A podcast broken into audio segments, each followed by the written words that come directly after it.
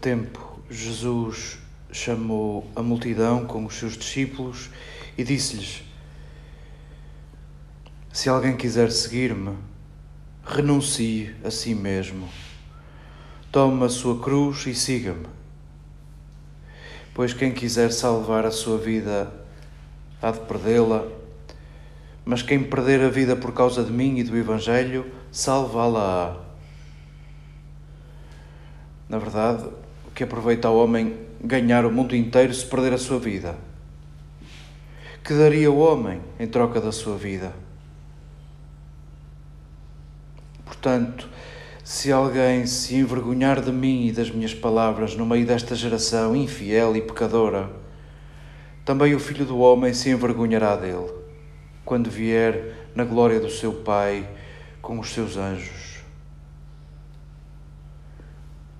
Jesus declarou-lhes ainda: Em verdade vos digo, alguns dos que aqui estão presentes não morrerão sem terem visto o reino de Deus com o seu poder.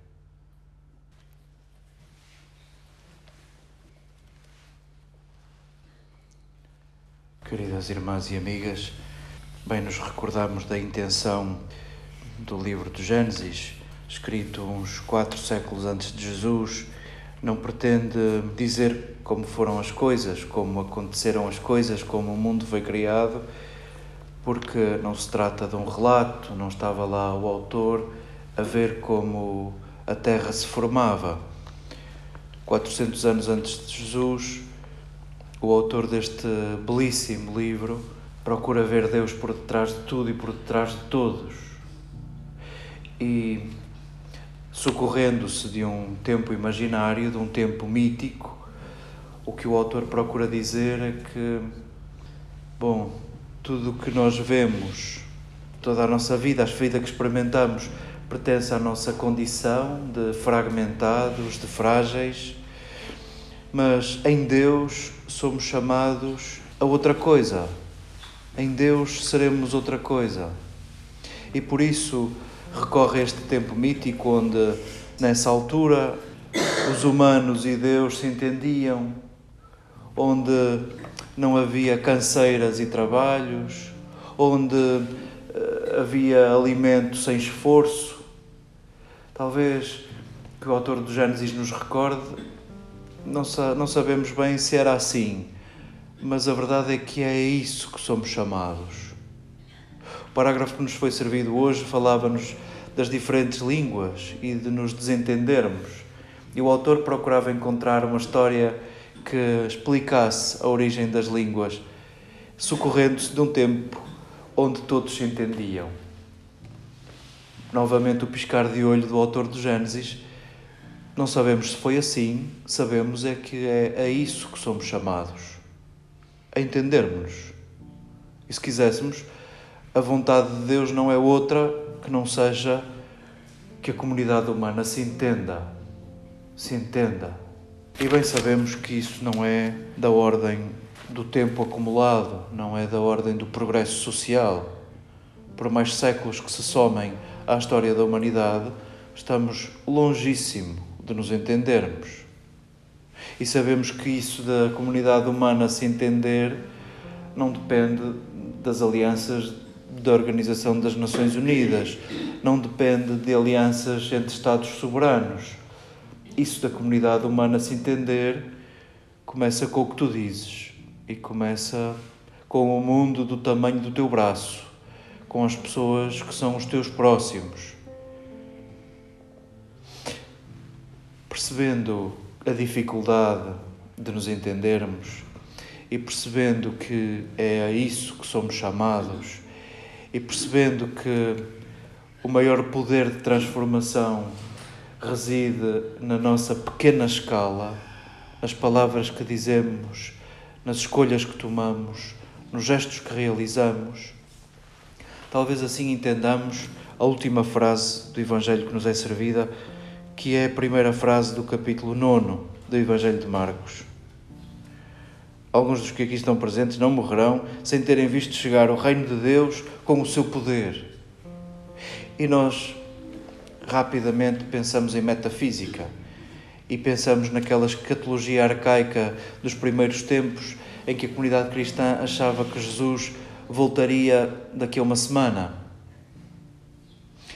Perguntemos-nos, nós que acolhemos este texto como a refeição do nosso dia, que é isso do Reino de Deus com o seu poder? Talvez esse Reino de Deus que noutra altura nos era servido dizendo que está dentro de vós, ou se quiséssemos, que está no meio de vós. Sim, tem um poder enorme. Se quiséssemos, tem o poder de nos fazer entender uns aos outros. Tem o poder de nos descentrar. Tem o poder de libertar a nossa vida das nossas medidas, dos nossos cálculos, dos nossos confortos e necessidades. Olhemos este final do capítulo 8 do Evangelho de Marcos. Estamos entre dois cegos. Jesus, diz-nos Marcos,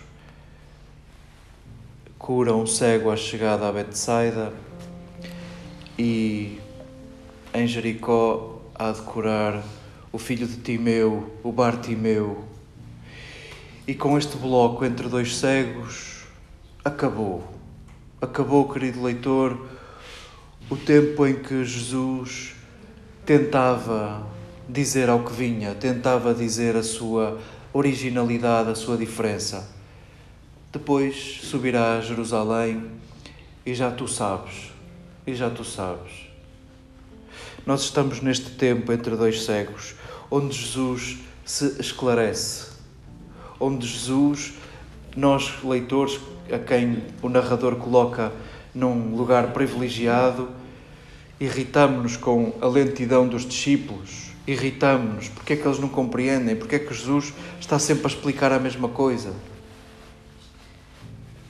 Por duas vezes saciou a fome e pedem sinais. Jesus, por várias vezes, neste tempo de esclarecimento, diz que vai subir a Jerusalém e isto não vai correr bem.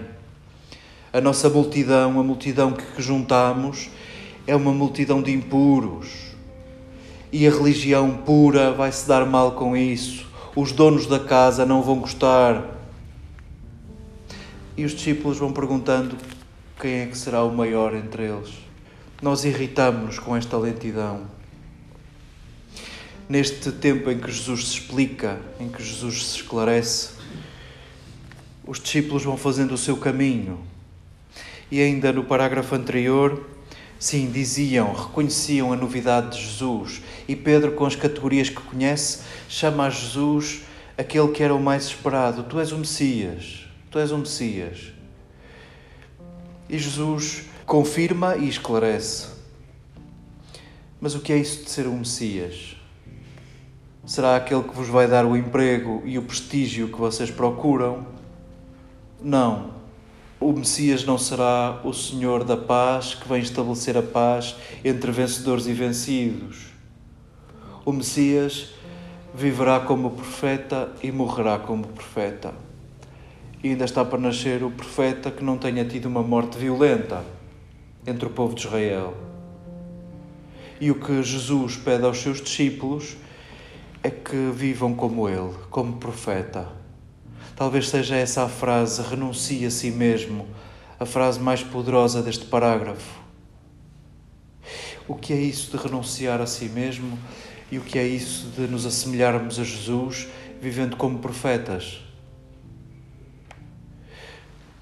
Será porventura isso de vivermos como enviados e não como donos? e não como donos da casa. São os donos da casa que hão de matar Jesus. O mesmo é dizer, os instintos de sermos donos disto é que mata a profecia.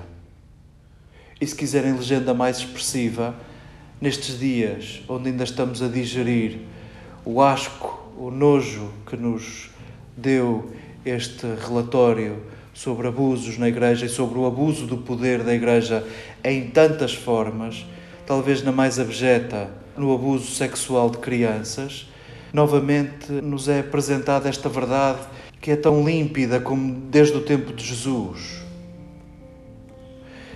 Os donos da casa matam a profecia. E quanto mais nos apoderarmos da Igreja como donos, mais matamos a profecia. Possa este texto inspirar-nos. Nós não vamos conseguir mudar a estrutura de poder que leva ao abuso na Igreja que foi sedimentada ao longo de séculos. Mas talvez o maior poder resida no que tu dizes, no que tu fazes e nas tuas escolhas. E possam as tuas palavras, os teus gestos e as tuas escolhas serem inspiradas por esta palavra de Jesus, que pede que vivas como profeta e não como dono.